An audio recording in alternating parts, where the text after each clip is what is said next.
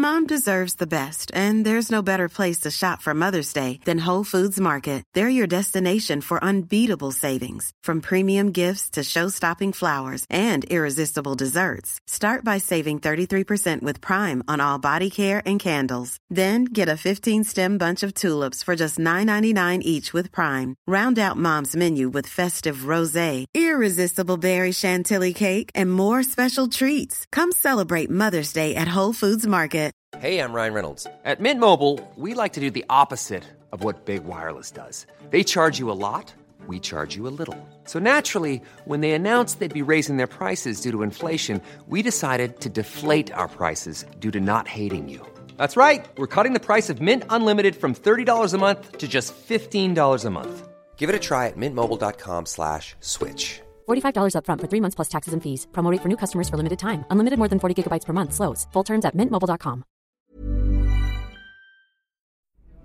Herzlich willkommen bei Pool Artists.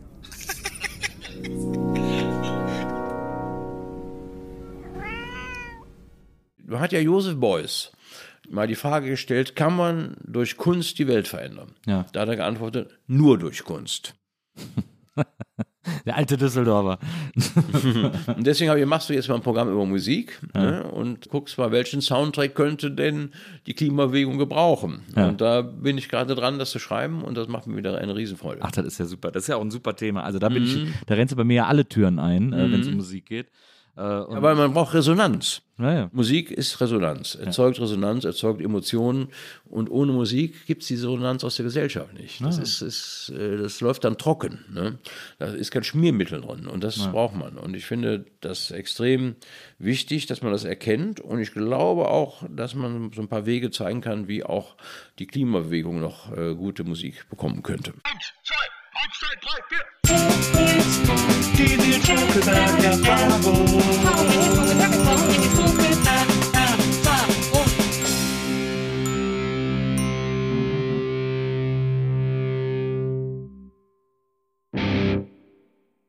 Hallo, liebe NBE-ZuhörerInnen. Herzlich willkommen zu einer neuen Folge der Nils Bokeberg-Erfahrung. Ich freue mich, dass ihr dabei seid. Und mein heutiger Gast ist eine Legende, muss man ehrlicherweise sagen. Er ist äh, im Rheinland sowieso sozusagen der, der König von allen, aber äh, ich beobachte ihn seit vielen Jahren. Meine Eltern haben ihn mir damals zum ersten Mal gezeigt und ich bin seitdem ein sehr großer Fan. Ich finde, er ist ein fantastischer Kabarettist, ein fantastischer Autor. Ich liebe seine Bücher und äh, die haben mich tatsächlich auch zum einen oder anderen, äh, zu einer oder anderen Art zu schreiben inspiriert und deswegen bin ich sehr glücklich, dass er heute hier ist. Herzlich willkommen, Jürgen Becker. Ja, hallo Nils Buckelberg, ich freue mich sehr über die Einladung. Ja, das finde ich gut, wenn man immer ganze Namen ausspricht. Ja. Also ich liebe dein Kabarett. Ich liebe das, wie du das machst, wie du erzählst, wie du die Leute so mitnimmst und immer so ein bisschen, wie man so schön sagt, den Schalk im Nacken hast. Aber ich finde das ganz erstaunlich bei deinen Büchern. Ich habe ein paar deiner Bücher gelesen, nicht alle gebe ich zu, aber Dali Dali zum Beispiel habe ich sehr gerne gelesen. Und wie du das schaffst, diesen Stil, in dem du ja auch sprichst und deine Programme machst, ins Schriftliche so zu übersetzen, dass man wirklich immer denkt, man würde dich hören, während man es liest. Also das hat mich wirklich nachhaltig so, beeindruckt. Ja, total. Ja, ja, das freut mich ja, wenn das klappt. Ja, das ist, ich habe ich hab, äh, vor einem Jahr, also ich glaube im November ist das rausgekommen, ich auch so ein Buch über Köln geschrieben. Mhm. Da habe ich die ganze Zeit gedacht, schreib so, wie es Jürgen Becker schreiben würde. das war die ganze Zeit mein Versuch, diesen Ton zu finden, den du da in den Büchern immer ansteckst. Mhm. Deswegen, äh, diese, deswegen habe ich diese Inspiration äh, genannt, weil ich das sehr besonders fand, wie du das machst. Ist das bewusst so oder sagst du einfach, ich kann sowieso nicht anders schreiben? Naja, das ist ja der Versuch, einfach das Kabarettprogramm in einem Buch festzuhalten. Und Ja. deswegen klingt das natürlich so ähnlich. Ich versuche aber trotzdem, die Bücher so ein bisschen anders zu machen als das Programm, damit Ja. die Leute das auch noch mit Noch Gewinn, Gewinn. lesen Ja. können, wenn sie das Programm gesehen haben. Ja. Genau. Ist das so eine Art Zweitverwertung dann oder was? Oder ist das eher so klar. das Programm Ja, ja. zum Programm? Naja, die, die Leute wollen natürlich gerne fragen mich dahinterher. Ja. Gibt es das denn auch irgendwo aufgeschrieben? Kann man das nochmal nachlesen? Ja. Weil ja im Programm immer alles so schnell geht, ist ja, klar. Die Leute können sich das dann nicht merken und dann denken sie, naja, wenn ich dann nochmal durchblättere, dann finde ich ja die eine oder andere Pointe noch. Und das Ja. ist ja auch sinnvoll. Ja, total, finde ich auch. Du bist ja in Köln geboren, also richtig, Ja. richtig gebürtiger Urkölner sozusagen. Naja, das, das äh, finde ich ja immer falsch. Also ich kann ja nichts dafür, dass ich in Köln geboren worden Ja. bin. Und das ist auch keine Leistung. Ne? Das, das, Nee, überhaupt nicht. Das ist, da habe ich ja nichts dazu beigetragen. Und ich finde, dass die Zugezogenen, Ja. die Immis, wie man in Köln sagt, also die Immigranten, Ja. dass das die wahren Kölner sind. Aber warum? Ja, weil die haben sich ja bewusst für die Stadt entschieden. Ah, verstehe. Ja, ich bin ja nur hier hängen geblieben. und ich finde das eine Leistung, dass man sagt, Mensch, da will ich gerne wohnen, da ziehe ich jetzt hin. Ich kenne so eine Frau, die ist in Stuttgart aufgewachsen Ja. und die hat im Fernsehen die Feuerzangenbowle gesehen mit dem Walter Henkels, dem Schauspieler, der den Professor Bömmels gespielt hat. Das war ja ein Rheinländer, wie er da im Buche stand. Jo, es ist all wie ein Dampfmaschine geht und wenn nicht, steht alles im Buch. Steht überhaupt alles im Buch, was ich erzähle. Ne? Mit anderen Worten, ich bin völlig überflüssig. Und, und dieser wunderbare rheinische Lehrer äh, hat sie völlig fasziniert. Äh, Heinz Rühmann interessierte die gar nicht. Sie wollte Ja. nur diesen Professor Bömmels sehen und hat gesagt, Mama, wo gibt es solche Menschen? Wirklich? Dann hat sie gesagt, in Köln. Ja. Da will ich leben. Und sie ist auch hier hingezogen. Ach, wegen ja je- Professor Bömmels. Das ist ja eh. Ja. Gab es mal einen Moment, wo du gedacht hast, aus Köln wegzuziehen? ja, natürlich, wenn man die Welt bereist und, und, und dann, ich war ja fasziniert von Rom zum Beispiel. Ja. So eine Ach, da könnte ich auch sofort hinziehen. Ne, wunderbar. Denke ich, hier zu wohnen, das muss ja toll sein. Aber wir kennen ja das wahre Rom gar nicht, weil die meisten Römer wohnen ja nicht da, wo wir immer sind, am Campo di Fiori oder am Trevi-Brunnen, sondern die wohnen ja doch ziemlich weit draußen. Und da ist Rom dann auch nicht mehr so schön. In der Peripherie. Ja, ja. Im Wesseling von Rom sozusagen. Es gibt ja viele Kölsche, die in Köln geboren sind und hier aufgewachsen sind, die hier, die nicht so richtig wegkommen von der Stadt. Es gibt ja auch so eine kölsche Sentimentalität und so, dass Mhm. sie irgendwie so, ach, ich brauche das schon ein bisschen, so wie die Blackfoes auch gesungen haben. Mir fehlt nur vom Balkon die Aussicht auf den Dom und so. Mhm. Ja. Glaubst du, dass das auch so ein bisschen ein Grund dafür ist, dass du hier nicht weggekommen bist? Hast du das so in dir? Ja, also ich habe schon gemerkt, das Entscheidende ist ja immer, wenn man sich zu Hause fühlen will, ob man zehn gute Freunde hat. Ne? Ja. Oder auch mehr. Ja, ja. Aber zehn sind ganz gut. Wenn man mehr hat, ist es umso besser. Ja. Aber das Wichtigste im Leben sind immer Beziehungen. Ja. Dass man einfach Freundschaften hat. Das sagen auch alle 90-Jährigen, die man so fragt, was am Ende des Lebens wirklich zählt. Da sagen alle Beziehungen, Mhm. Freundschaften. Das ist das, worauf es ankommt. Und wenn man die einmal geschlossen hat, ist es ja Quatsch, das aufzugeben. Ich würde auch aus Wesseling dann nicht wegziehen. Wenn ich da zehn gute Freunde habe, Ja. ist es doch angenehm, dort zu leben. Warum soll man dann nochmal wechseln? Und deswegen habe ich gesagt, ich bleibe hier und ich bereise die anderen Städte, die ich so toll finde und fahre dann wieder nach Hause. aber, Aber, der Lebensstil, den ja viele so beschreiben, das kann ich eigentlich gar nicht beurteilen, weil man sagt ja, ein Fisch kann nicht beschreiben, wie das Wasser ist, weil, Ja. es- weil er ja nichts anderes kennt. Ne, aber ich kriege es immer mit, wenn andere Leute mir das dann sagen. Zum Beispiel ein Freund von mir, der ist gebürtig aus Mönchengladbach, der ist der Dietmar Jakobs, wie ich finde, der beste Kabarettautor Deutschlands und der musste beruflich nach Berlin fahren. Und er hatte zwei Kinder mit, weil seine Frau auch arbeiten war, hat er die mitgenommen zu diesem Geschäftstermin und kam im Zug am Bahnhof an und dann wollte der mit dem Taxi ins Hotel fahren mit den beiden. So, und dann der eine, das eine Kind war zwei, das andere war vier oder fünf. Und dann hat ihn kein Taxifahrer mitgenommen. Also, nee, das geht nicht. Die Kleine kann ich nicht mitnehmen. Zwei Kinder. Ey, wir brauchen beide eine Schale. Ja? Das geht nicht. Das ist gesetzt. Das geht nicht. Alle Taxifahrer haben abgelehnt. Ja, Ja, Wahnsinn. Zehn gefragt. Ne? Nee, das geht nicht. Das ist gesetzt. Das wir nicht. Mal, äh, Dann ist er mit den Kindern zu Fuß im Hotel gegangen, die ganze Strecke. Was ihm hier im kleinen Finger Hand geben, Rollkoffer. Das ist ja viel gefährlicher, Ja, ja. wenn sie ein Kind losreißt und auf die Straße rennt. Ne? Ja. Aber er musste dann zu Fuß ins Hotel gehen. Am nächsten Tag fuhr er dann zurück und setzte sich in Köln dann ins Taxi. Und der Taxifahrer dreht sich um, guckt nach hinten und sagt, normal. Für normal. Darf ich euch ja nicht mitnehmen. Ja. Aber das hilft ja nichts. Die Bands müssen ja noch Hus und fährt. und da sagte er, da wusste er, wo er doch lieber zu Hause ist. Ja, das stimmt. Das ist halt, das ist halt ein gutes Beispiel für den Kulturunterschied zwischen diesen Städten. Ich finde es auch in Berlin immer dieses, das wird einem ja oft als Charme verkauft, dieses Ruppige, aber es ist oft einfach auch total uncharmant, ehrlicherweise. So irgendwie. Weiß ich auch nicht so richtig, wie man, da- wie man versucht, das zu kultivieren. Muss man, muss man irgendwie mit leben. Muss man, muss man irgendwie mit leben. Als du äh, zur Schule gegangen bist, du äh, bist ja dann äh, sitzen geblieben. Und dann, ich glaube, bist du sogar zweimal sitzen geblieben, oder? Ist das, Ja, aber im selben Jahr. Also ich habe dann, das wiederholte ja auch. auch also, wieder. äh, habe ich auch, habe ich auch geschafft. ja, Hab ich in der neunten, aber auch ganz abgebrochen, ne? Ja, ich, hab, ja, ich, nee, ich bin dann an eine, meine Eltern haben mich dann an eine Privatschule geschickt in Godesberg und die haben mich trotzdem in die Zehn genommen. Ah ja. Mhm. Das war dann der Trick sozusagen. Ja. Aber ich habe das auch, ich habe das zweimal völlig, völlig verbockt. War das denn bei dir, weil du, weil du es langweilig fandst, weil du keine Lust Ja. hattest oder weil du. Ja, ich fand Schule furchtbar langweilig. Ja. Also ich, mich hat das einfach nicht gepackt, was sie da erzählen. Ich habe lange Zeit nicht kapiert, dass das für mich gemacht wird. Ja. Ne, das ist ja eine Errungenschaft, Schulbildung. Also das Ja. muss man ja anerkennen einfach. Und das habe ich einfach damals, ha- hat meine, der Schalter nicht umgelegt bei mir. Also ich habe es auch selber nicht gerafft. Ja. Ich habe, hab, das ist eine Zwangsveranstaltung, da musst du hin, das Leben beginnt nach der sechsten Stunde. Da kannst du machen, was du willst, da bist du frei, da ist es schön. Da bist du in der Straßenschule, da lernt man auch viel. So habe ich gedacht. Ne? Dass die eigene Schule war für mich nicht attraktiv. Naja, und dann habe ich das halt nicht richtig wahrgenommen einfach. Ne? Ich finde es heute schade eigentlich, weil die Schule was Tolles ist. Ja, aber, aber, das kann man ja erst, das checkt man erst, wenn man älter ist. Eben, genau. Und ich habe dann viele Programme so gemacht, wie ich mir den Unterricht damals gewünscht hätte. Und dann habe ich immer so Programme gemacht, wo man auch was lernt. Ja. Also quasi als späte Rache. Genau, nee, nicht Rache, sondern Wiedergutmachung eigentlich. So hätte ich Schule eigentlich gern gehabt, dass man eben auch lachen muss zwischendurch, weil wenn man äh, lacht, lernt man leichter, weil Ja. man natürlich überprüfen muss, ob das auch stimmt. Ne? Weil es ist ja so, dass ein Witz immer was Falsches hat. Ja. Ne? Also das ist immer eine Fehlinformation ans Gehirn. Mhm. Das lacht man ja nicht. Ne? Ich sage immer, das Beispiel ist so ein, so ein, ein Vampir alleine am Tandem.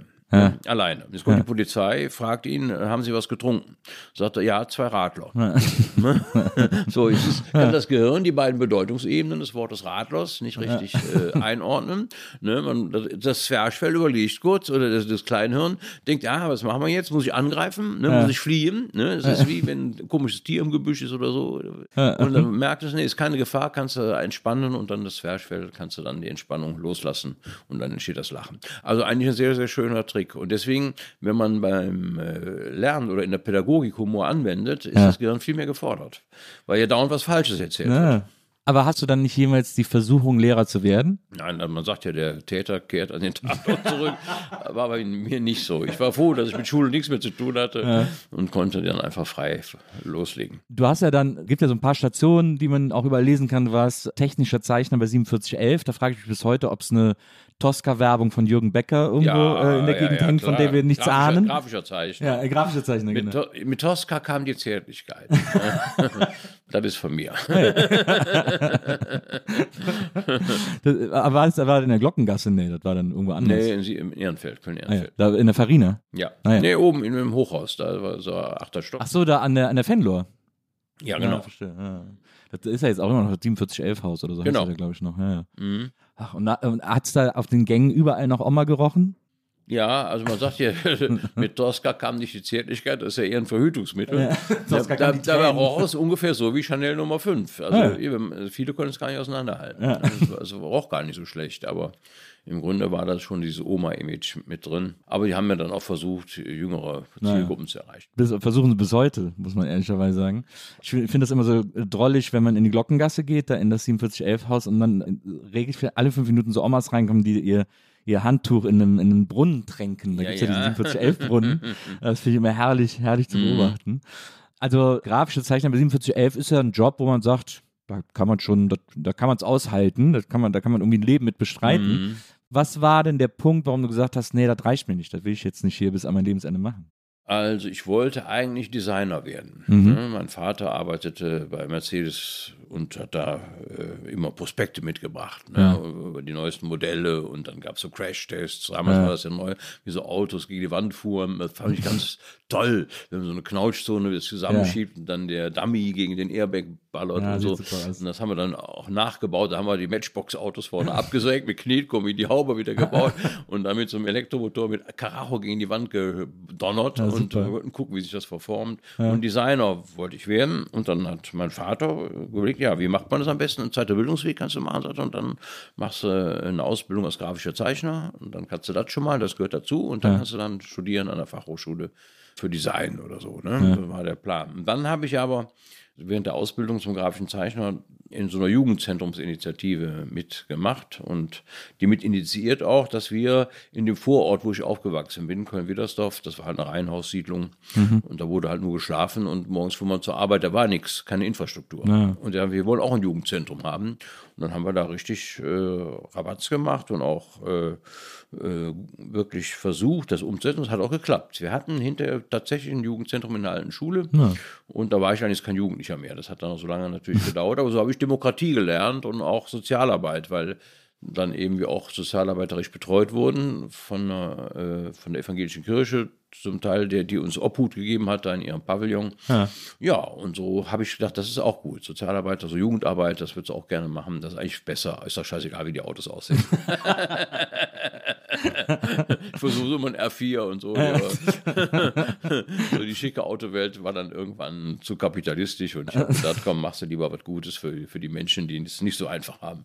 Aber dann, dann war das ja quasi eine Zeit, in der auch so dein politisches Bewusstsein ja, erwacht ist. Auf jeden oder? Fall, ja. ja, ja. Also als ich bei 4711 am Reißbrett saß und immer gezeichnet habe, dann habe ich immer auf die Wohnung von Günter Wallraff geguckt. Ach wirklich? Ja, der wohnte unten in der Straße, auf ja. die ich guckte. Da hatte der sein Haus und ich wusste, da wohnt Günter Wallraff und ich habe natürlich die Bücher von ihm gelesen. Ne? Der Mann, der bei Bild Hans Esser war oder ganz unten und diese Industriereportagen und so weiter, die haben mich sehr politisiert und ich finde ihn heute noch faszinierend. Ich kenne ihn auch persönlich und das ist immer toll, sich mit ihm zu unterhalten. Also der ist ja, ja auch über 80 jetzt ja. und immer noch total investigativ und macht ein Ding nach dem anderen immer noch. Der ist total engagiert und auch Kollegen rauszuholen aus den Gefängnissen und so weiter in der Welt und das finde ich toll, dieses Engagement. Und das hat mich auch dazu bewegt, dann irgendwie ja, einen Beruf zu machen, der politisch sinnvoll ist. Ja, verstehe.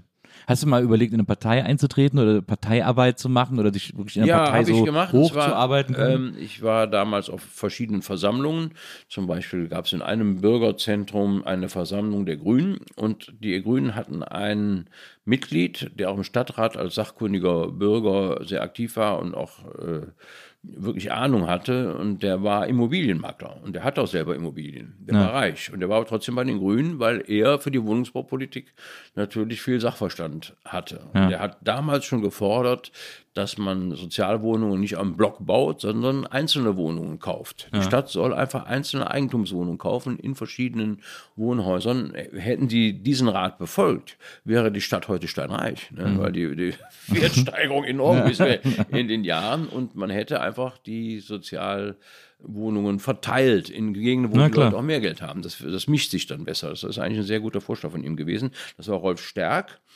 Und der hatte natürlich dann auch Mieter in seinen Wohnungen, die er immer zu mäkeln hatten. Da war, tropfte der Wasserhahn oder war das viel. Und dann haben die dann Rabatte, der ist bei den Grünen, aber hier als Mieter, Vermieter ist der Scheiße und so. Und dann hat die Partei darüber abgestimmt, ob der in der Partei bleiben Wirklich? darf. Ja, und da habe ich gesagt, das geht nicht. Ah, wenn ja. ihr solche Leute laufen lasst, dann könnt ihr keine gute Partei wählen. Ich war, bin dafür, dass der in der Partei bleibt und bin deswegen extra eingetreten, damit ich mitstimmen konnte. Ja. Das ja. wäre die Basisdemokratie, geht ja nur für Mitglieder. Und deswegen habe ich das gemacht und es hat auch geklappt. Er ist in der Partei geblieben. Wegen bis, deiner Stimme. Bis, Wahrscheinlich bis, wegen deiner Stimme. Ja, bis ja. zu seinem Tode hat er wirklich toll gekämpft und mitgemacht und hat weiter sich sehr engagiert für die Stadt. Ja. Und nur weil einer reich ist und Wohnungen hat, muss er kein schlechter Mensch sein. Er kann ja politisch vernünftige Ansichten haben. Es, es liegt nah, aber es ist, muss, nicht, muss nicht immer nee. sein. Ne? Das mhm. stimmt, das stimmt. Das, also das, und dann hast du wirklich aber auch so bei den Grünen irgendwie, aber hast du nicht, es ist ja, so Parteiarbeit ist ja auch viel, rumsitzen und diese ja. ewigen Sitzungen, dieses Protokollgedöns. Das habe ich auch gar nicht mit. mitgemacht, auch nicht mitmachen können, weil ich ja dann später einen Beruf hatte, wo man immer abends mhm. auf der Bühne steht und deswegen konnte ich eh diese Termine gar nicht wahrnehmen und dann habe ich auch die paar Abende, wo ich frei hatte, dann auch nicht dafür verwendet, weil dann kommt man auch nicht rein. Ne? Also das ist schon die Parteiarbeit ist sehr darauf ausgelegt, dass man tagsüber arbeitet mhm. und abends manchmal Zeit hat. Und das war bei mir einfach nicht, deswegen konnte ich das nicht machen. Ja, also du hast ja Sozialarbeit studiert, ne? Ja. Hast du dann danach, als du fertig warst, gedacht, so jetzt werde ich hier, jetzt helfe ich den Kindern in Widdersdorf und mache hier ein gutes Leben für die Jugendlichen? Also weil irgendwann muss ja der Punkt gewesen sein, wo du gemerkt hast, ja, das ist es aber auch nicht. Also das war dann quasi schon der zweite, der zweite Fehlschlag mm. in mhm. Anführungsstrichen, wo du gemerkt hast, nee, ich will eigentlich doch was ganz anderes. Ja, wir Sozialarbeiter, Studenten waren damals natürlich sehr kreativ ja. ne, in Köln an der Fachhochschule und haben dann äh, Kulturpädagogik entdeckt. Also es war damals neu, dass man über Kultur Kulturarbeit quasi Jugendlichen in Brennpunktvierteln Selbstvertrauen schenkt und haben denen dann äh, Sachen beigebracht, haben den Feuerspucken beigebracht, ja. Jonglieren, Zaubern, Akrobatik. Dann kam Klaus der Geiger vorbei. ja, wir nannten das Kölner Spielezirkus. Die gibt es ja. heute noch. Das, ist, das war eine Unternehmensgründung, dass wir quasi für Jugendliche in Brennpunktviertel oder in Schulen quasi ein Programm machen, wo man den Kindern Kulturtechniken beibringt und das auch in einem Programm präsentiert. Und ja. das haben wir dann so vom Konzept her aufgebaut, dass die erste Hälfte wir ein Programm gemacht haben, dreiviertel Stunde, und das den Kindern gefiel. Also ein tolles Zirkusprogramm mit Sketchen, mit, mit allem, was dazugehört. Dann gab es eine Pause mit einem Spielefest und in diesen, während dieses Spielefests konnten sich einige melden, die mitmachen wollten. Mhm. Und den haben wir in der Pause, in den 20 Minuten Feuerspucken beigebracht oder einfache Jongliertechniken, Akrobatik, also was man schnell lernen konnte, Ja. beigebracht und haben sie dann in der zweiten Hälfte, die nach dem Spielefest stattfand, die Kinder eingebaut. Das heißt, die standen dann äh, quasi mit auf der Bühne und die anderen sagen, wie schnell man das doch lernen kann und wie toll das doch ist. Ne? Und Ja. haben die dann applaudiert und der Applaus hat die natürlich überwältigt. Ne? Das haben die noch nie erlebt, dass die äh, von hunderten Erwachsenen und Kindern Applaus kriegten. Ne? Das war für die ganz toll. Und das war das Konzept des Kölner Spielzirkus und die, wie gesagt, den gibt es heute noch und das war natürlich so, dass ich jetzt in der Schule auch im Sport nicht besonders gut war. Auch das lag mir nicht. Und dann habe ich dann gedacht, Akrobatik, hast keine Lust zu jonglieren, hast auch keine Lust, die Bälle fallen immer runter und so. Ein bisschen zaubern ist okay, aber ich könnte ja die Nummern ansagen. Ja, ja, mach du das. Und dann war ich halt der Moderator, also quasi der Zirkusdirektor und hatte diese Moderationsrolle drin. Und dadurch habe ich dann gemerkt, dass die Erwachsenen über meine Moderation lachten. Die Kinder nicht, aber die Erwachsenen schon. Also, dass ich deren Humor doch irgendwie treffe. Naja, und dann gab es dann den Punkt, wir hatten ja kein Zirkuszelt, wir haben das immer Open Air gemacht oder in Turnhallen. Ja. Ja, und ähm, auch in Frankfurt, also nicht nur in Köln, wir sind richtig weit gefahren, die Jugendämter haben uns immer engagiert. Und dann, was machen wir denn dann im Winter? Hieß es dann plötzlich, wir wollten ja zusammen leben, zusammen arbeiten. Das war ja ein richtiges kollektives Du warst in Projekt. so einem Bauwagen. äh, Ja, genau. Ich habe du ja auch im ne? Bauwagen gelebt. Und dann haben wir gesagt, komm, wir nehmen meinen Bauwagen, haben wir den umgebaut zum Zirkuswagen. Der fuhr dann auch immer mit. Wir hatten einen Trecker und wir hatten einen LKW, wo die ganzen Sachen drin waren und so weiter. Naja, und dann, was machen wir denn im Winter? Und dann habe ich halt vorgeschlagen, lass uns doch eine Karnevalssitzung machen. Das ist ja in Köln sehr beliebt, aber das ist ja furchtbar schlecht, das kann man ja besser machen. Und das war dann erst nicht so ganz en vogue. Ja, Karneval ist doch scheiße und so. Wir hatten ja alle lange Haare, fettige lange Haare und olivgrüne Parker, das passt ja auch nicht mit den roten Funken da irgendwie. Das, das war ja überhaupt kein Zusammenhang. Ne? Aber dann haben einige doch gedacht, nee, das könnte doch eine gute Idee sein. Und das war auch eine gute Idee, weil das gab es einfach nicht. Dann Ah, ja. hatten wir Stunksitzungen und das war ausverkauft, obwohl keiner wusste, was das ist. Ja. Also, und was das wird. Wir wussten es ja selber nicht. Ja. Und dann haben wir einfach alle Elemente der Sitzung übernommen, die es gibt. Also Elverrat, Präsident und Band und alles, Einmarsch, Ausmarsch, das haben wir alles übernommen. Nur die Inhalte waren völlig anders. Äh, Und dann hieß es natürlich, wer soll denn Präsident machen? Da habe ich gesagt, ich habe mal gedacht, dass ich das machen können. ne? Ich hatte im Zirkus ja auch schon gemacht. Und dann hatte ich den Job. Und dann kommt man natürlich dann irgendwann auf die Idee, dass Kabarett auch nicht schlecht ist. Ja, Hüsch hat dich auch inspiriert, ne? Ja, sehr. mal Mhm. ich habe mir das Programm ein paar Mal angeguckt und, und habe dann auch den Mut gehabt, hinter die Bühne zu gehen, mal zu gucken, wie ist er denn so. Und, und dann habe ich ihn ein bisschen ausgefragt und so. Er war sehr, sehr verständnisvoll und, und sehr offen, muss Ja. ich sagen. War, war sehr schöne Gespräche. Und ich habe mir dann auch eben seine Texthefte gekauft. Nicht als Bücher, sondern als Heft konnte man die richtig kaufen. Ja. Habe das alles nachgelesen und geguckt. Also dann habe ich gemerkt, ja, ist wortwörtlich so, wie das da steht, macht er das auch. Ja. Und ähm, dann habe ich schon dann daran gemerkt, also man muss sich schon auch vorbereiten. Man kann nicht wie bei einer Grabrede denken, man stellt sich jetzt ans Grab und dann wird der Moment schon die richtigen Worte bringen. Das kann, Kann sich ja eh keiner beschweren. ja, aber kann ins Auge gehen. Also das würde ich sagen, ist besser, wenn man sich vorbereitet.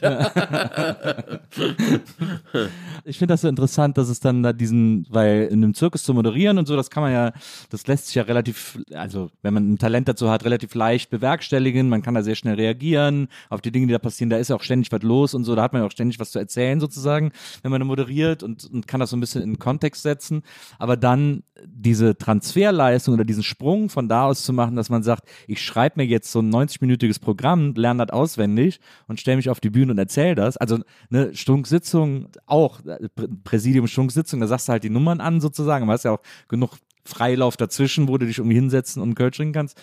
Aber von da aus dazu zu kommen, zu sagen, ich will das jetzt, ich will jetzt alleine auf der Bühne stehen, will einfach 90 Minuten was erzählen. Das ist doch irgendwie, das ist doch nochmal ein ganz, also das Schreiben alleine schon, finde ich so kompliziert, sich das vorzustellen. Ja, es ist aber relativ einfacher als zum Beispiel ein Dreierprogramm. Wir hatten Ja. Vorher habe ich ein, ein Trio gehabt.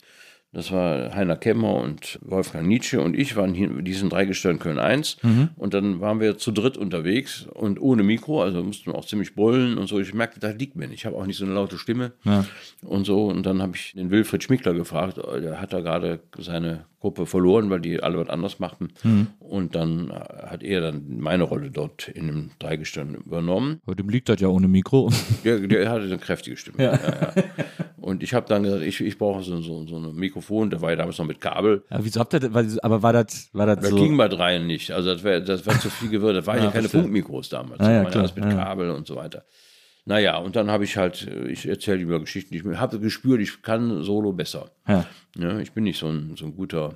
Stichwortgeber. Das war dann oft ABC-Kabarett. Also A, was A sagt, könnte auch B sagen, könnte auch C sagen. Es wurde halt aufgeteilt, aber hätte man auch alleine machen können. Oft. Das ist ja schwer für die, für, für die Leute eine Rolle zu finden. Na klar. Naja, und da habe ich gemerkt, das Soloprogramm ist, liegt mir mehr. Das kann ich einfach. Und dann habe ich das erste Programm halt über Köln gemacht, Biotop für Bekloppte. Und das lief dann schon äh, sieben Jahre lang am Stück. Also es war super. Das war immer Auswahl. Sogar in München habe ich das gespielt. Hätte, hätte ich gar nicht gedacht am Anfang. Ja, und dann kam der rheinische Kapitalismus und so weiter. Also das fing dann immer, wurde dann immer globaler, kann man sagen. Aber was war so der Moment, wo du gemerkt hast, okay, das ganze Sozialarbeit, Gedöns und so, das, das vergessen wir jetzt mal, weil das ist jetzt so der Weg. Ja, da muss man ja irgendwann sich entscheiden. Man kann, man kann das ja oft nicht so kombinieren. Ne? Das ist einfach schwer. Auch die Stunksitzung ging dann nicht mehr parallel zu meinem Kabarett, weil das ging einfach terminlich nicht. Ne? Die, die, die wollten ja möglichst viele Sitzungen machen. Ich hatte auch noch Mitternachtsspitzen dazu, da kriegte ich dann nicht mehr zusammen. Und dann Privatleben ja auch noch, eine Tochter und so weiter. Und dann habe ich gesagt, die muss ich jetzt entscheiden. Und dann habe ich das, das auf das Kabarett gesetzt und mich da einfach reingekniet und das war auch richtig. Ja. Ja, das hat mir bis heute macht mir das unheimlich Spaß. Ich bin auch immer gerne unterwegs. Ich kenne fast alle Städte in Deutschland. Ich finde das toll. Ab Auch 50.000 Im deutschsprachigen Ausland. Das finde ich einfach schön. Also ich weiß auch nicht. Ich, ich, ich bin dann auch gerne unterwegs und höre dann irgendeinen Podcast oder irgendwas unterwegs. Und ich, ich habe das gern.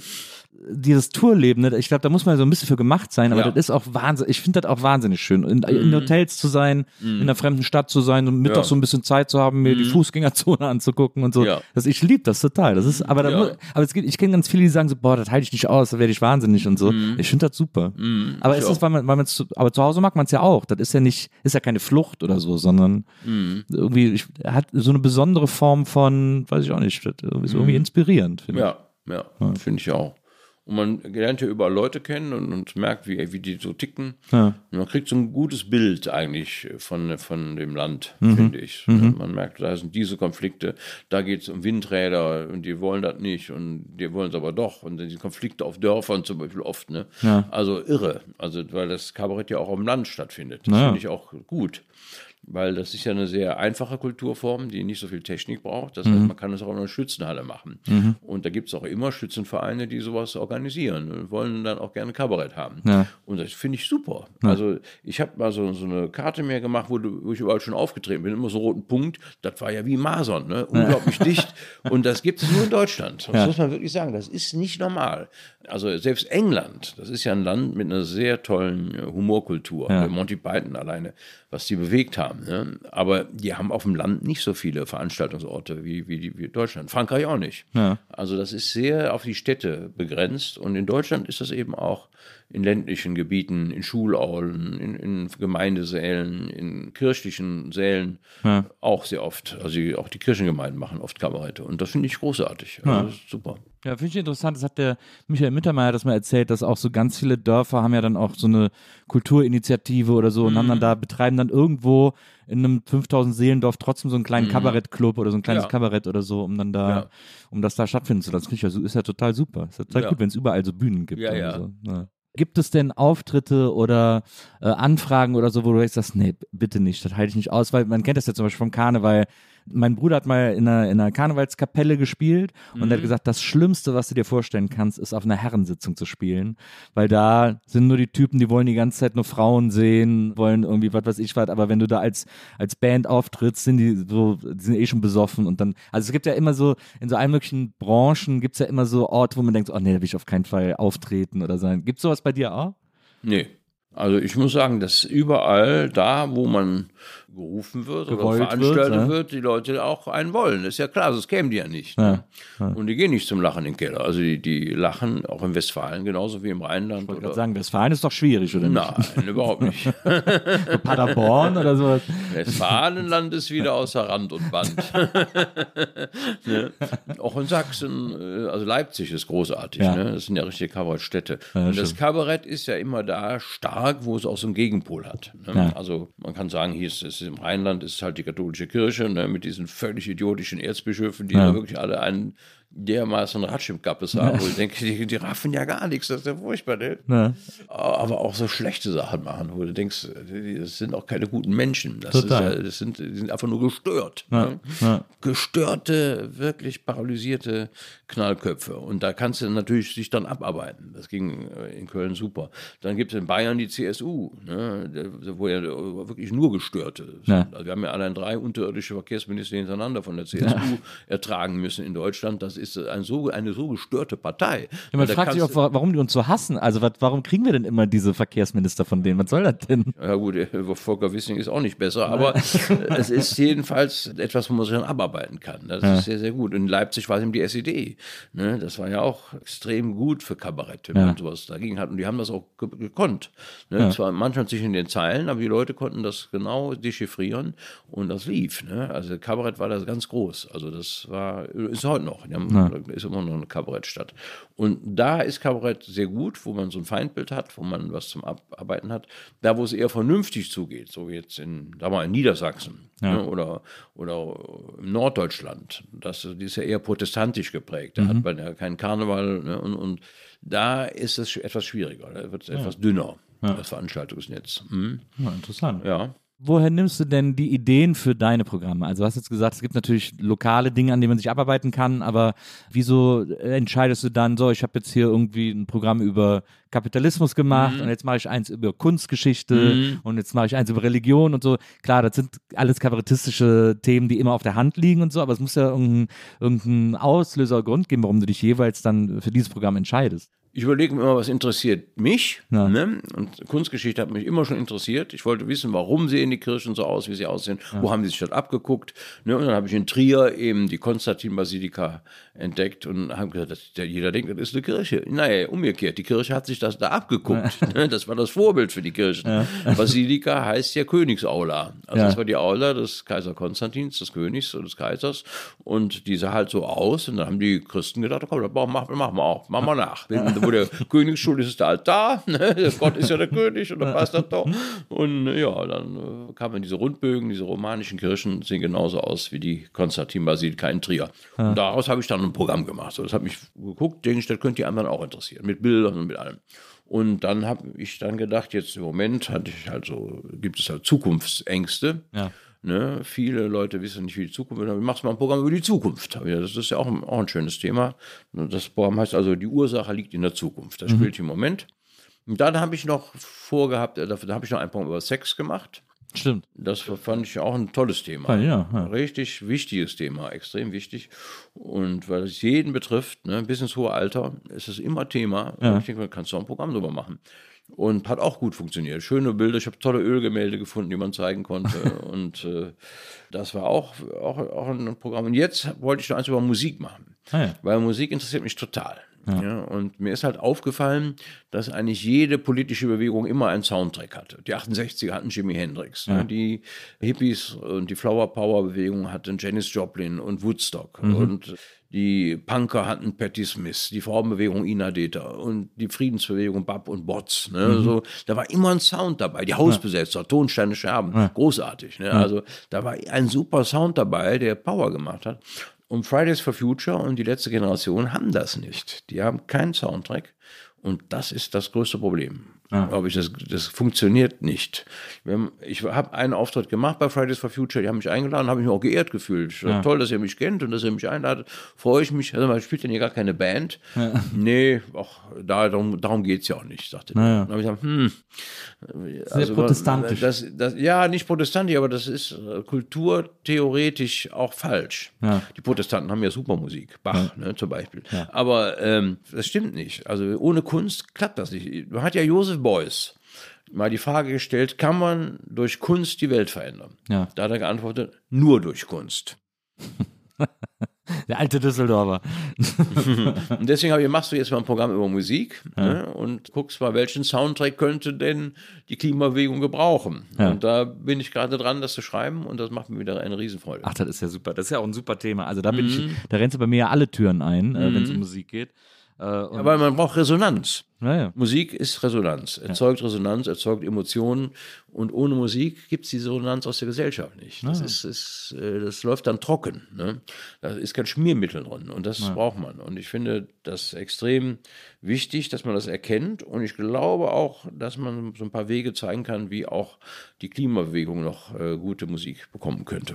Der Bernd Begemann, ein toller äh, Liedermacher aus Hamburg, der hat mal in einem Interview gesagt, dein Lieblingsbuch, das liest du zehnmal, dein Lieblingsfilm guckst du vielleicht 20 Mal, aber dein Lieblingslied, das hörst du halt tausendmal, weil das so, weil das so schnell funktioniert und so viel mit Genau. dir macht und so. Das ist schon, deswegen finde ich auch, dass Musik immer Ja. was ganz Besonderes. Der Urwurm sagt das ja Genau. schon. Ne? Da kriegt manche Lieder kriegst du gar nicht mehr raus aus der Rübe. Ja, das stimmt. Sehr, sehr gutes Thema. Gerade, also das stimmt, man kann das Ja. natürlich beobachten. Ich glaube, Fridays for Future Hamburg, da ist immer Jan Delay aufgetreten, habe ich Mhm. immer so mitbekommen am Rande. Aber äh, so einen richtigen Soundtrack haben die natürlich gar nicht. Das fehlt denen echt. Und deswegen habe ich das Programm jetzt genannt. Also ab- ich spiele es ab November, Dezember, da geht's so los. Das heißt Deine Disco.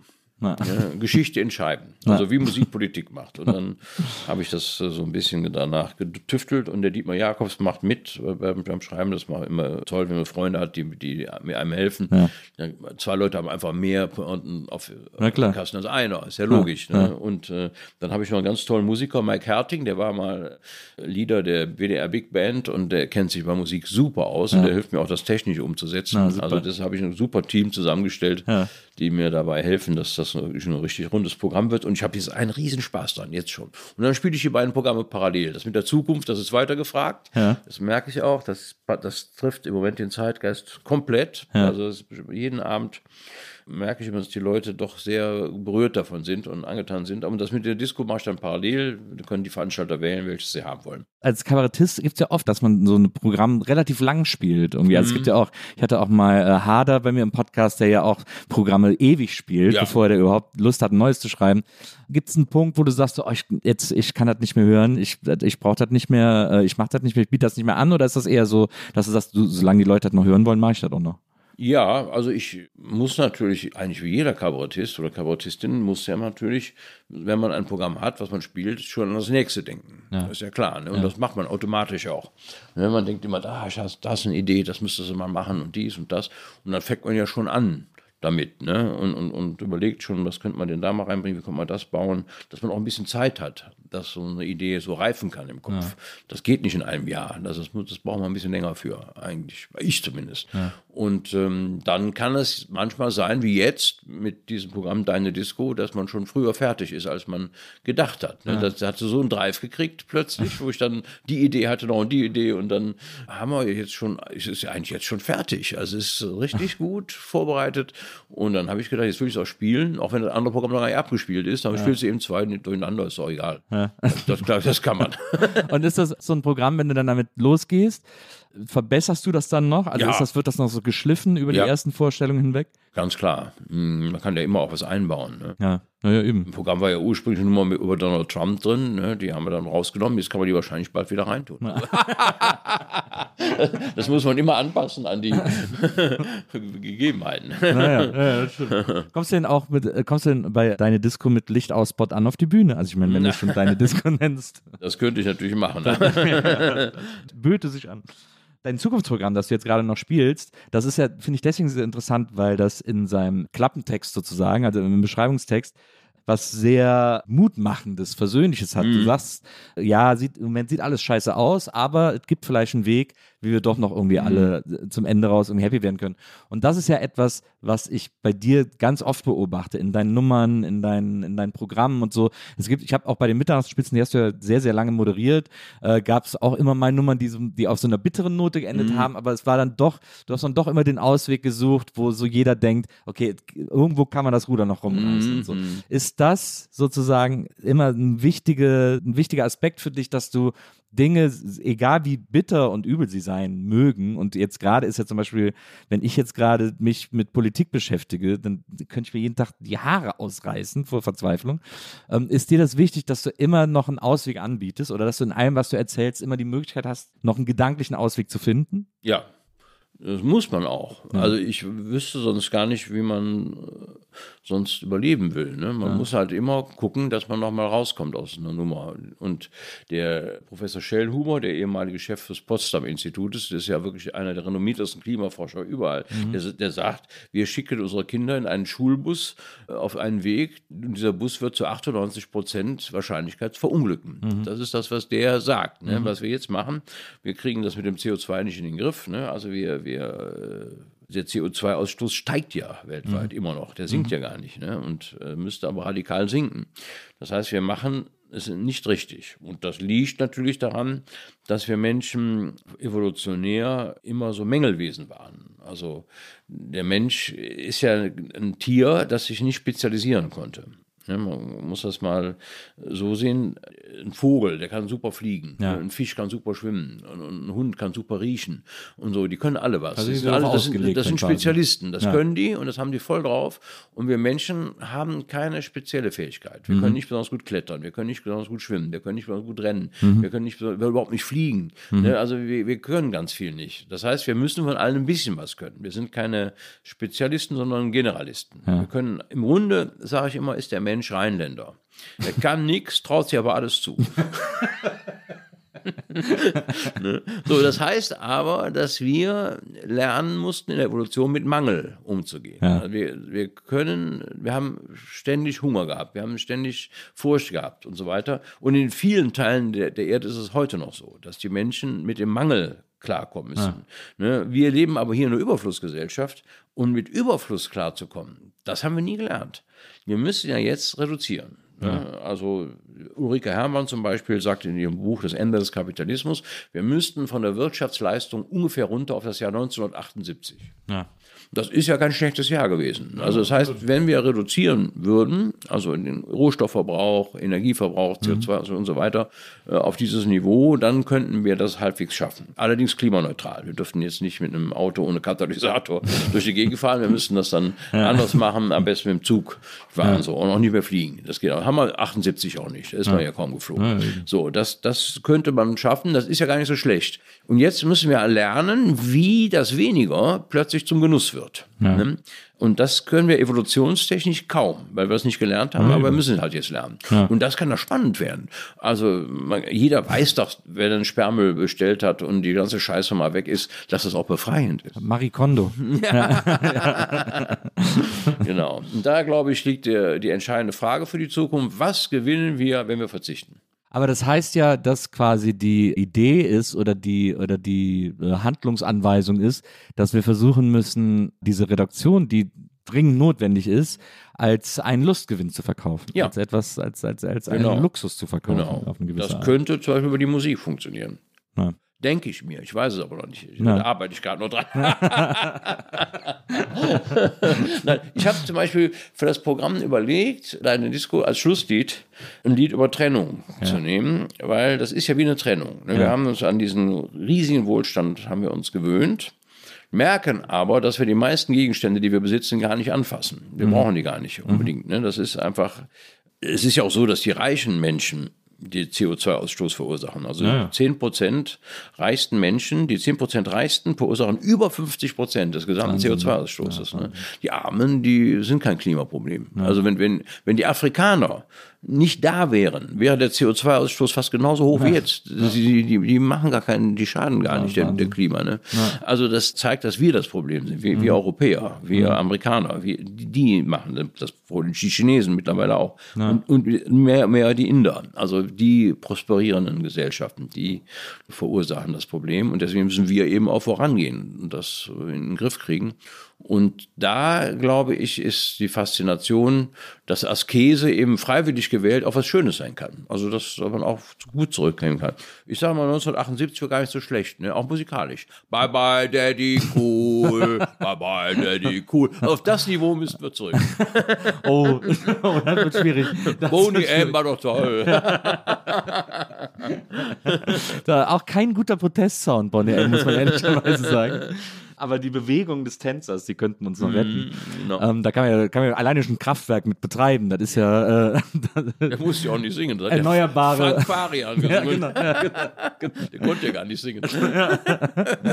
Ähm, ich finde das interessant, weil ich sag dir ganz ehrlich, ich sehe überhaupt gar keine Lösung. Die Leute, wenn ich auf die Straßen gucke, ich habe keinen Führerschein, da bin ich schon mal CO2-mäßig gut raus. Super, ja. Naja, ich habe nie einen gemacht. Ich bin so, aber wenn ich auf die Straßen gucke und ich kapiere überhaupt nicht mehr, was die, ich kapiere auch gar nicht mehr, was die Leute sich für Autos kaufen, Nee. dass die, dass die immer größer werden. Was Ja. ist denn daran schön? Das Ja. sieht doch alles scheiße aus. Das ist unpraktisch. Ja, unpraktisch sieht scheiße aus. Ich Mhm. verstehe schon dieses Gefühl, da drin zu sitzen und in so ein Schiff über die, über die Straße zu gleiten, aber das kannst doch, da, alleine kannst doch nicht sein. Das ist Mhm. Nee, doch, ist doch absurd, diese, diese. Vergrößerung. Der neue Mercedes EQS SUV, der kratzt an der 3-Tonnen-Grenze. Das Ja. muss ich mir vorstellen. Das ist doch Wahnsinn. Drei Tonnen äh, Stahl, Ressourcen, wertvolle Rohstoffe. Drei Tonnen für Ja. 80 Kilogramm welkes Fleisch. Und steht 23 Stunden am Tag rum. Ja, auf sehr, auf einem sehr teuren Grundstück auch Ja. noch. Eine. Maschine, die nicht arbeitet, auf einem ganz teuren Grundstück. Also es ist ökonomisch auch völliger Quatsch. Ja. Aber das aber alles scheint in diese Richtung zu, zu tendieren und zu gehen. Ja, so. Aber die Dekadenz wird immer deutlicher. Hoffe ich zumindest. Ja. Und ich glaube, wir müssen da einfach jetzt, gerade du machst das ja auch und, und ich und wir alle, die ein bisschen Öffentlichkeit herstellen können, müssen einfach darauf drängen, dass das anders wird. Ja. Also ich zum Beispiel, ich habe einen Führerschein, ich, ich fahre auch Auto, weil ich das bei den Auftritten gerne habe. Das muss ich immer im Hotel übernachten. Ja. Und das äh, finde ich manchmal auch ganz schön, wenn man wieder nach Hause fahren kann abends. Und ein Hotel ist auch CO2-Ausstoß. Das muss das Bett wieder neu ge- bezogen werden, Bettwäsche gewaschen werden und alles, denke ich mir. ja, ja, komm, rechne dir das nur schön. ja, ja, ja. Da setze ich mich in meinen Renault Zoe und fahre wieder nach Hause, elektrisch. Aber du bist ja, du bist auch so ein bisschen. Ne? Aber auch ich so, fliege nicht. Ja, stimmt, das hast du mal erzählt. Nee, nee, gehört. zehn, ja. Jahre habe ich jetzt schon ohne Fliegen geschafft. Also, Aber nur innerdeutsch oder einfach gar nicht mehr? Fest Gar im nicht Auto in, in Urlaub nach Frankreich oder Italien oder so immer, ja. Das geht. Also ich habe trotzdem ganz tolle Reisen gemacht. Und ich werde auch noch nach Afrika kommen, ohne zu fliegen. Bin schon am überlegen. Es gibt so eine Seite, das ist www.traveling.de. Ja. Die sagen einem, wie man mit dem Zug nach Vietnam kommt. Also ist irre. Ja, oh, das wollte ich mal machen. Ne? Ja, das ist super. also das, das, das, das macht das Leben auch spannend. ja, ja, Man eben. Das drei. Tage oder so. Ja, du ja, da. ist gar nicht so, so schlimm. ne? Oder man weiß das ja, in Europa geht es sowieso mit der Bahn. Ja. Ne? Die Züge werden ja immer schneller. ja. Und es gab ja früher diese tollen Nachtzüge. Die kommen ja jetzt auch gerade wieder. Ja, die kommen wieder. Und ich weiß halt noch, da bin ich einmal mit fünf Freunden von Köln nach Mailand mit dem Nachtzug gefahren. Wir hatten schon in Koblenz acht Flaschen Lambrusco Intus. bis, wir haben so tief gepennt, bis der Schaffner uns sa- sagte, aufstehen, willkommen in Athen. das war doch toll. Ja, ich fahre auch wahnsinnig gerne Zug. Also das ist, ich finde das, ja. ich find das super, äh, mit Ja. Zug zu reisen. Aber ich bin, glaube ich, ich weiß gar nicht wie lange, circa 20 Jahre nicht geflogen, gar nicht geflogen. Und habe alles mit dem Zug gemacht und jetzt gibt es manchmal so Ziele, wo ich dann doch fliege. Und, Mhm. und, und ich, das ist ja auch ein bisschen, es ist ein bisschen scheinheilig, aber ich denke, na, ich habe jetzt so viel eingespart, das kann ich jetzt ein Mhm, Ja. bisschen aufbrauchen. Und, und die Hauptverschmutzer sind eh die Reichen, da zähle ich gar nicht dazu und so. Äh, Also man kann sich das ja immer so ein bisschen. Ja, man rechnet sich das immer schön. Naja, man rechnet man sich rechnet sich das schön, man säuft sich schön. Aber du bist doch, du bist doch auch so ein Autofan. Du bist doch auch so, ein- Ja. so ein Moped- und Autofan und so. Das ich, ist doch ich irgendwie. liebe halt Technik. Ne? Ja. Ich finde das einfach toll. Mhm. Und da, und da fährst du aber auch, du hast ja auch so einen YouTube-Kanal, wo du so, so Interviews im Auto Ja, machst ja, und so. genau. Mhm. Machst du, Achtsam, achtsam Rasen. ja, Genau. Mhm. machst du auch so äh, Motorradausflüge am Wochenende und so. Ja, ich habe jetzt mit Freunden zusammen ein elektrisches Motorrad gebaut. Ach, wirklich? Ja, selbst umgebaut und in der Zeitschrift Custom Bike, da wird das jetzt vorgestellt, am Ja. Donnerstag der Fototermin. Und da haben wir ein uraltes Motorrad von 1955, so, so, ein, so ein wirklich so ein Allerwelts-Motorrad, total verrostet. Da haben wir jetzt einen super schönen Elektromotor eingebaut und das sieht super aus, das Teil. Also ich bin mal sehr gespannt. Ich will einfach die Leute animieren. Ne? Im Grunde genommen den Sex des Stroms äh, zu entdecken, weil äh, Strom ist die einzige Energie, die wir CO2-neutral herstellen können. Ja. Was anderes gibt es nicht. Und auch E-Fuels oder Wasserstoff sind ja aus Strom hergestellt. Das sind ja nur flüssige Batterien. Ja. Also Strom ist die Zukunft. Ne? Wir- Es ist natürlich die Frage, wo der ganze Ökostrom herkommen soll. Also da müssen wir einfach Gas geben Ja, und vor allem den Strom sparen und so weiter. Aber letztendlich ist Strom das, was geht. Und der Elektromotor ist ja viel älter als der Verbrennungsmotor. Ja. Ne, das darf man ja nicht vergessen. Deswegen äh, können auch konservative Gemüter einfach sagen, äh, Strom ist super. Ne? Und ich finde, in der, bei der Musik hat das doch super gewirkt. Ne? Also was, was wären wir heute ohne die E-Gitarre? Ja. Die hat alles äh, möglich gemacht. Und da muss man wirklich sagen, die Verbrennergitarre hat sich gar nicht durchgesetzt. Hat es ja auch gegeben, ne? dass Musiker die Gitarre auf der Bühne verbrannt So eine haben. Benzingitarre. das ist auch, Leute, ich habe keinen Sprit mehr. Ja. Stimmt, da hat der Hendrix auch, der hat, die hat ja immer so schön angezündet. Ja, genau. Hat sich daran angezündet. Ne? deswegen habe ich, deswegen hab ich das, äh, dieses Motorrad auch, das ist so ein Custom Bike, wie gesagt, ein äh, 125er DKW ursprünglich, habe ich in den Tank, also in den ehemaligen Tank, Tank ist natürlich noch drauf, habe ich das Buchsenblech eines Fender Stratocaster eingebaut, diese äh, erstmals schräg eingeführte Kabel an der Seite Ja, ja. dieser Stecker, der da so schräg reingeht. Das fand ich immer so sexy. Ja. Das, das ist ein tolles Teil. Da habe ich das mir gekauft und habe das in den Tank. und geht dann so ein Kabel von der Seite so schräg da rein. Ja. Dann, um einfach diese Parallele zur Musikwelt. Also geil. der Strom hat die Popkultur befeuert und der kann eigentlich jetzt auch die Motorradkultur befeuern. Da ist doch aber wahrscheinlich, gerade in der Motorradkultur, gibt es doch wahrscheinlich irrsinnige Vorbehalte Ja. gegenüber von gegenüber so E-Bikes sozusagen. Ach, total. Und, und, und, und Ja, ja. E-Motorräder. Und das liegt daran, dass die alle ein bisschen antiseptisch aussehen und, und Ja. äh, eben diese, Ja, also diese wie so schönen Techno, Kühlrippe nicht mehr haben. Und das muss aber nicht sein. Man kann auch ein äh, Elektromotorrad sehr schön machen. Das kann darf auch sehr alt aussehen, weil der Elektromotor eben älter ist als der Verbrenner. Und deswegen habe ich jetzt ein Motorrad gebaut, das alt aussieht, so als hätte es das damals schon so gegeben. Und es sieht super aus. Also wir haben einen riesen Spaß gehabt. Es waren bestimmt zehn Leute daran beteiligt äh, insgesamt, aber das sieht geil aus, das Teil, und ich bin ganz stolz drauf. Also ich äh, gucke mal, dass ich das irgendwo, vielleicht auch bei Achtsam Rasen, einen kleinen Film drüber mache und mal vorstelle, wer sich dafür interessiert. Wie weit kommst Das heißt du damit? Electric Ladyland. Ich habe es benannt Ah, nach der LP von Jimi Hendrix. Hendrix, Electric Mit dem Ladyland. sehr schönen Cover, by the way. Und wie, wie weit bist du damit gekommen? Äh, wie weit kommst du Mhm. Das mit diesem, diesem. Elektromotor? Ja, wir haben noch Ah, keinen TÜV. aber wir denken, über 100 Kilometer müssen Ah, es schaffen. Ja. Und dann, und dann hat man aber natürlich, dann kommen wir wieder zu dem schönen Thema äh, Infrastruktur in Deutschland, weil da muss ja eine Ladesäule finden und dann geht der ganze Driss wieder von vorne los. das ist ja, das ist ja, das ist Naja, ja, ich fahre ja Elektroauto schon seit 300.000 und hast Kilometern. keine Probleme mit so, mit so Ladesäulen Nein. finden. Nein, nein. Es ist natürlich äh, so, dass die Ladeinfrastruktur nicht hinterherkommt. Also die, die äh, Zahl der E-Autos nimmt schneller zu als die Zahl der Ladesäulen, das stimmt. Aber auf den Autobahnen findet man Gibt's immer eine. Also das haben sie gut gemacht, muss ich sagen. In Deutschland und Frankreich mittlerweile auch. Italien, es gibt überall Schnellladesäulen und ähm, das geht. Also man kann gut, gut damit fahren. Und dann ist es ja so, dass man, wenn man, ist als ich als Künstler kann das Auto ja auch äh, an der 16 oder 32 Ampere Steckdose hinter der Bühne laden oder zu Hause am Schokostecker oder was ich irgendwie. Ne? Man muss ja nicht unbedingt die Ladesäule nehmen. Man kann auch irgendwo anders sich den Strom holen. Man kann eigentlich jede Stromsteckdose benutzen. Am Campingplatz diese blauen Steckdosen gehen auch. Also das, das ist, da muss man ein bisschen flexibel sein. Ich, ich habe ja wenig technischen Sachverstand, Mhm. also gerade was diese ganze Elektrik, elektrische Mobilität betrifft. Aber ich denke immer, so eine Ladesäule aufstellen, das kann doch nicht die komplizierteste Ingenieursleistung sein, so dass man da die super Fachmänner braucht, um das zu machen. Das ist doch einfach ein Bauauftrag irgendwie, der in einem Tag erledigt ist. Ich ja, aber das Problem ist ja die Leitung dahin. Ne? Aber müssen das wir so super Strom- spezielle Leitungen sein, Ja, wir oder? dürfen die Stromnetze ja nicht überlasten. Das heißt, die Infrastruktur braucht natürlich auch starke Netze, die das schaffen. Ja, das heißt, der Ökostrom, das ist ja die Aufgabe, dass wir möglichst mit 100% Ökostrom fahren. Der muss Mhm. jetzt irgendwo herkommen. Und die Leitungen, die gelegt worden sind vor 50 Jahren oder vor, vor 100 Jahren oder was ich, die waren ja gar nicht darauf ausgelegt, dass jetzt alle E-Auto fahren. Ja. Das heißt, da muss ja dann auch die Straße aufgerissen werden, da muss noch eine stärkere Leitung gelegt werden und so weiter. Also die ganze Infrastruktur muss quasi erneuert werden. Und das ist das Problem. Die, die Ladesäule selber ist nicht aufwendig. Ja, ja, verstehe. Wenn ich mir die Parteienlandschaft, wenn ich schon mal hier habe, wenn Aber ich ich schon wollte mal noch mal kurz da, deine, deine Haltung da loben. Das beste Auto ist kein Auto. Ja. Also dein, dein Lebensweg zu sagen, ich komme ohne Führerschein aus, ist auf jeden Fall etwas, was man propagieren sollte. Also Ja, aber es ist ich bei sag mir- das in der, in der Jugend, also die- rund um meine Tochter hat auch einen Führerschein, aber rund um sie rum haben die meisten gar keinen Führerschein mehr. Naja. Die machen den auch nicht. Naja. Und das finde ich gut. Also das ist der richtige Weg. Wir müssen die Zahl der Autos und auch die Zahl der Motorräder wahrscheinlich auch reduzieren. Das ist ja, also das auf jeden Fall. Die müsste ungefähr halbiert werden. Und deswegen sage ich auch, Autobahnen sind nicht mehr zeitgemäß. Also man sollte nicht noch mehr Autobahnen bauen. Ja, Ja, ja- und wenn man mal eine Brücke abreißen muss, dann könnte man auch überlegen, macht man nicht eine Eisenbahnbrücke dahin. Also letztlich sind Autobahnen äh, nicht kein, kein zeitgemäßes oder kein Zukunftsprojekt. ja, ich würde mir das gerne ans Revers heften, aber es ist einfach, ich habe einfach nie, ich, es war nie eine bewusste umweltpolitische Entscheidung, dass ich keinen Führerschein Genau. habe. Ich kompensiere das Autofahren durchs Nichtfliegen.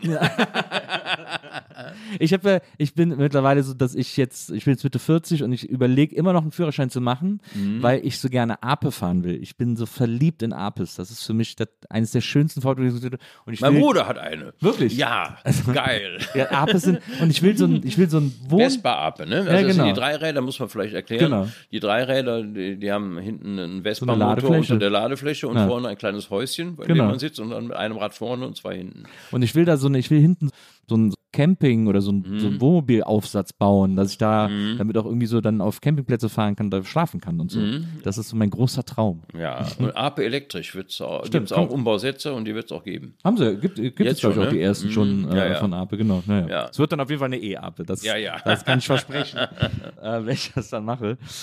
Jetzt, um nochmal auch ein anderes wichtiges Feld zu beackern, wir haben es gerade eben schon kurz gestriffen, die Politik. Wenn man sich Politik anguckt, es ist zum Haare raufen. Also ich lebe in Berlin nicht mehr gerne, aber jetzt hänge ich immer noch fest, bevor ich dann irgendwie wieder woanders hinziehen kann. Jetzt war gerade die Wahl, jetzt habe ich da eine SPD, in die ich irgendwann mal eingetreten bin, weil ich gedacht habe, so ist eine der Parteien, in die man eintreten muss. Irgendwie Ja. mein Vater äh, hat auch mal gesagt, wenn du arbeitest, kannst du nur SPD wählen. Habe ich gedacht, mache ich mal. Guck, ist ja eigentlich, ich finde so die. Historie von der ganz gut. Ich, ich finde das aber auch richtig. Also die, heute ist ja immer äh, wichtig, ah, der ist parteilos und Ja. so, ne? Bürgermeisterin von Köln Ja. ist parteilos. So. Da wird das als was Tolles angesehen. Das ist aber falsch. Wir brauchen doch Parteien. Deswegen bin ich auch bei den Grünen Mitglied geblieben, auch wenn ich gar nicht einverstanden war. Ich habe die zum Teil auch gar nicht gewählt. Ja. Aber ich habe gesagt, wenn die Parteien keine Mitglieder mehr haben, dann funktioniert die ganze Demokratie nicht.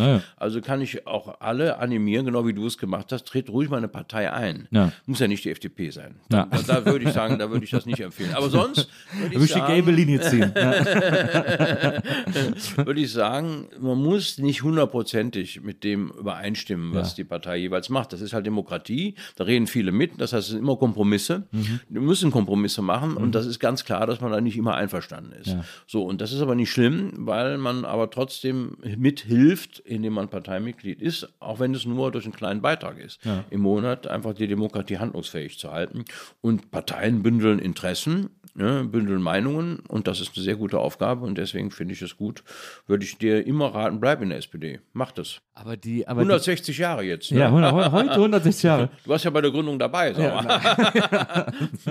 Ich habe mir die Farbe ausgesucht, aber wenn ich die Giffey sehe und wie die jetzt bei dieser Wahl irgendwie die Stadt so verkauft hat quasi, das macht mich so wütend alles. Und dann auch, ich habe ja dann auch, ich durfte ja mit abstimmen, das, das war ja auch so, bei dieser Abstimmung durfte ja nur abstimmen, wer schon drei Monate mindestens irgendwie Parteimitglied war sozusagen, weil ich war ja auch schon länger, äh, deswegen durfte ich mit abstimmen. Und das ist einfach, ich finde das so, ich, zu sehen, wie so Leute so Ideale irgendwie an die Spitze kommen, und dann so Ideale irgendwie verraten, das macht mich wahnsinnig fuchsig. Ich, ich, ich weiß auch nicht, das ist, mich macht das einfach wütend. Das, ich denke dann immer, ich verstehe schon, wie die da hingekommen sind, eben durch diese Gnadenlosigkeit, aber macht das doch, macht das doch in einem Konzern, macht das doch woanders, macht das doch nicht in der Partei. Das, ich verstehe nicht, wie ich da, ich hätte da gerne eine größere Gelassenheit und ich schaffe das einfach nicht. Hm, ja, ist aber doch gut, wenn du dich aufregst. Ja. Ja. Aber auch nicht immer. Doch, ich kenne so, ich, ich kenn so den Gerhard Baum, ne? der Ja. wohnt hier in der Südstadt Ja. und das ist ja wirklich ein Urgestein der FDP und ein Linksliberaler. Alt, Absolut, ne? Und der über seine Partei schimpft. Ne? Das ist unglaublich, wie wütend der manchmal auf seine Partei ist. Er bleibt aber drin, ne? weil er sagt, ich kann ja in der Partei mehr bewirken, als ich äh, so kann. Und diese Fähigkeit, sich aufzuregen, Ja. ne? noch mit 90. Der, der, der Gerhard Baum geht morgens aus dem Haus, hat kein Abo, ne? seine Frau achtet darauf, auch drauf, dass er die Zeitung nicht abonniert. Er geht immer bis von seiner Wohnung bis hier zum Klugischplatz zur Zeitungsfrau, kauft da die Zeitung, die er lesen will und geht dann wieder nach Hause und dann regt er sich auf. Er liest die Zeitung und regt sich auf und das hält den so jung. Und das ist gut. Behalt die Aufregung bis ins hohe Alter. Das kann ich ja nur empfehlen. Das hält unglaublich jung. Ja, und es ist doch schön, wenn du dich aufregst. Da- ja. Ja, Nur so passiert ja was. aber, aber wie schaffe ich das? Du, aber ich finde, von dir geht immer so eine Grundzufriedenheit aus. Wobei, äh, Zufriedenheit habe ich eigentlich auch. Aber wie, aber ich habe bei dir das Gefühl, dass dich das nicht so wurmt, die Dinge, über die du dich aufregst.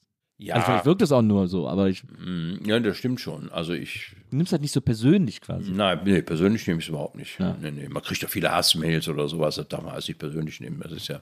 Das war jetzt auch, Einfach, ja. als du als jetzt bei Maischberger warst und so, ja. was, da Mails kommen.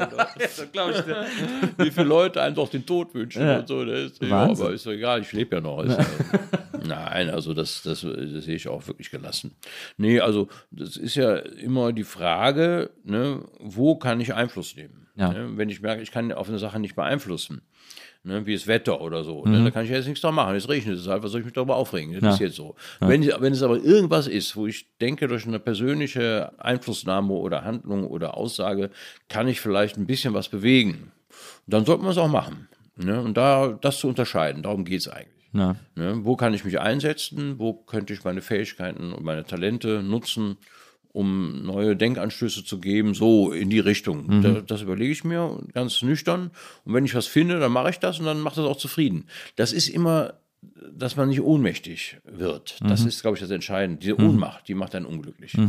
Ne? Sobald man irgendwas machen kann, zum Beispiel so ein Balkonkraftwerk, ne? Ja. habe ich gedacht, das will ich jetzt haben. Ja. Ne? Da hast du jetzt ein bisschen was gemacht. Ne? Komm, ist jetzt zwar nur 600 Watt, mehr ist nicht erlaubt, aber haben sie jetzt erhöht auf 800 Watt. Aha, da ohne Anmeldung kannst du einfach, ohne, ohne, ohne Genehmigung. So, Ja. Also musst es nicht genehmigen, melden solltest du es schon, aber muss es nicht genehmigen lassen. Jeder kann sich so ein Balkonkraftwerk machen und wenn der Vermieter Ärger macht, ja, dann muss man eben mit ihm aus. Also soll man persö- 800 Watt, Das soll mal halt- persönlich wieder abbauen. Nein, aber wenigstens ein bisschen was. Oder kalt duschen oder irgendwas, ne? Was, was macht mir auch Spaß. Also so, sowas ist, wo ich denke, wenn Kleinigkeiten schon mal machen kann, da ist die Ohnmacht schon ein bisschen kleiner. Ja, verstehe. Mhm. Das ist natürlich, ist, Kalt duschen ist super. Also habe ich angefangen, als ich hörte, soll mal Energie sparen, habe ich gedacht, das kannst du ja eigentlich mal probieren. Ne? War mir erst auch zu kalt, zwei Wochen lang, aber mittlerweile freue ich mich morgens da richtig drauf. Das ist, pang, ist man hellwach. Ne? Ja. Also, super, ich will es gar nicht mehr anders. Ne? Und man spart nicht nur Energie, man spart auch Wasser. ja. Und du brauchst keinen Kaffee mehr. Spaß auf Kaffee. Genau. Gibt es noch irgendein Thema, äh, wo du sagst, so, das habe ich, das spare ich mir noch die ganze Zeit auf, da warte ich, bis ich da den zündenden Funken habe und die zündende Idee, dass ich da noch mal ein Programm drüber mache oder irgend sowas oder ein Projekt meinetwegen, äh, wo du sagst, das ist etwas, was ich noch unbedingt machen will, was ich irgendwie so am Zettel habe. Im Moment äh, ist, sind alle Projekte, die ich im Kopf habe, in Arbeit. Also Ja. das, das Elektromotorrad Das bauen, ist ja schön, ja. das wollte ich mal machen und ähm, da ein bisschen Öffentlichkeitsarbeit dafür machen, dass man Leute dazu animiert. Zum Beispiel gibt es in Berlin, wo du gerade von Berlin sprichst, eine, kleine, eine Gruppe von jungen Leuten von der TU Berlin, die Mhm. haben einen Umbausatz für Simson, Schwalbe und Simson Mopeds Ah, super. konstruiert. Ja. Das fand ich ganz toll. Junge Leute haben sich überlegt, wie kriegen wir die ganzen Simsons, das sind ja unglaublich viele aus der DDR noch, diese Mopeds, die, die 60 fahren dürfen, diese Mokiks, ne? Ja. und nicht 45, wie die West-Mokiks. Die, da haben wir die 60er zulassen, behalten die auch mit einem Elektromotor. Und man kann an einem Nachmittag das Ding umbauen, kannst du den Zweitakter rausnehmen, in dieselbe Öffnung passt der Elektromotor rein, die Batterie ist im, in der Sitzbank, Ah, genial. dann steckst du rein, zack, die Sitzbank kannst du mit nach oben nehmen, in die Wohnung, kannst du da wieder aufladen, nächsten Morgen hast 50 Kilometer Reichweite, reicht ja für die meisten. ist Und du hast dann deine Schwalbe und dein, dein Simson Mokik auf E umgebaut. Jeder kann das machen. Und das finde ich toll. Solche, solche Initiativen, wo ich denke, das ist wirklich, die haben schon ein paar hundert Vorbestellungen und Anzahlungen, das läuft. Also da haben die Leute Spaß dran. Und so, denke ich, kann jeder irgendwie was machen, auch wer, wer technisch interessiert ist in die Richtung und wer gesellschaftlich interessiert ist in eine andere Richtung. Wohnungsbaupolitik finde ich total spannend. Wie kriegt man für jeden eine bezahlbare Wohnung hin? Tiny Houses und all diese kleinen tollen äh, Effekte, die es gibt. Ich habe ja früher im Bauwagen gelebt. Ich denke, das muss man auch mal ein bisschen legalisieren, dass Menschen auch sowas machen dürfen und, und äh, vielleicht für Obdachlose, die gar keine Wohnung wollen. Viele können gar nicht in richtigen Steinhäusern mehr wohnen, weil die dann Platzangst kriegen oder so. Aber so kleine Projekte auf dem Campingplatz, ein paar Bauwagen oder irgendwie sowas, sowas, Ja. das würden die machen. Also so muss man ein bisschen nachdenken, was kann man für die einzelnen Menschen machen. Gibt es eigentlich noch den Bauwagenplatz hier in Köln? Der war doch da hinten immer an der, äh, an der Gladbacher Straße oder so. ja, ich glaube, ne? die gibt es nicht mehr. Da war, da war Naja. ich lange nicht mehr. Naja, gucken. Aber es sind immer, es ist ja immer Subkultur. Naja. Du musst eben ab und zu mal umziehen. Jürgen, ich fand das, äh, ich fand das ein super Gespräch. Ich fand das Ja, sehr auch. inspirierend. Danke, Das hat tierisch Spaß gemacht. Freude. Ja, mir auch. Äh, Vielen Dank. Ich hoffe, dass wir uns bald mal wiedersehen und, äh, und das gerne. mal wieder vertiefen können. Gerne, wenn dein Musikprogramm raus ist, damit Ja, ja, weil sehr über gerne. Musik äh, kann ich ja auch stundenlang reden. Ja. Deswegen fände ich super, wenn wir dann wieder zusammenkommen. Ja. Für heute erstmal vielen, vielen Dank für diese äh, Hoffnung, die du uns eingemacht Ich danke hast. dir, Nils. Vielen Dank. Super. Und wir hören uns nächste Woche wieder hier bei der Nils Bokelberg Erfahrung. Und bis dahin, liebe Leute, macht's gut. Tschüss.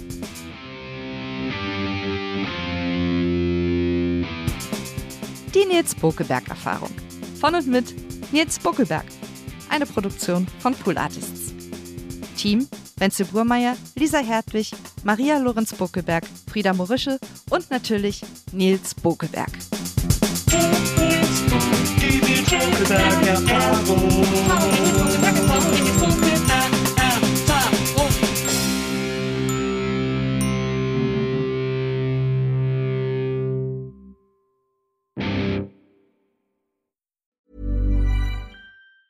Hey, it's Danny Pellegrino from Everything Iconic. Ready to upgrade your style game without blowing your budget? Check out Quince. They've got all the good stuff shirts and polos, activewear, and fine leather goods, all at 50 to 80% less than other high end brands. And the best part? They're all about safe, ethical, and responsible manufacturing. Get that luxury vibe without the luxury price tag. Hit up quince.com slash upgrade for free shipping and 365 day returns on your next order. That's quince.com slash upgrade. Planning for your next trip?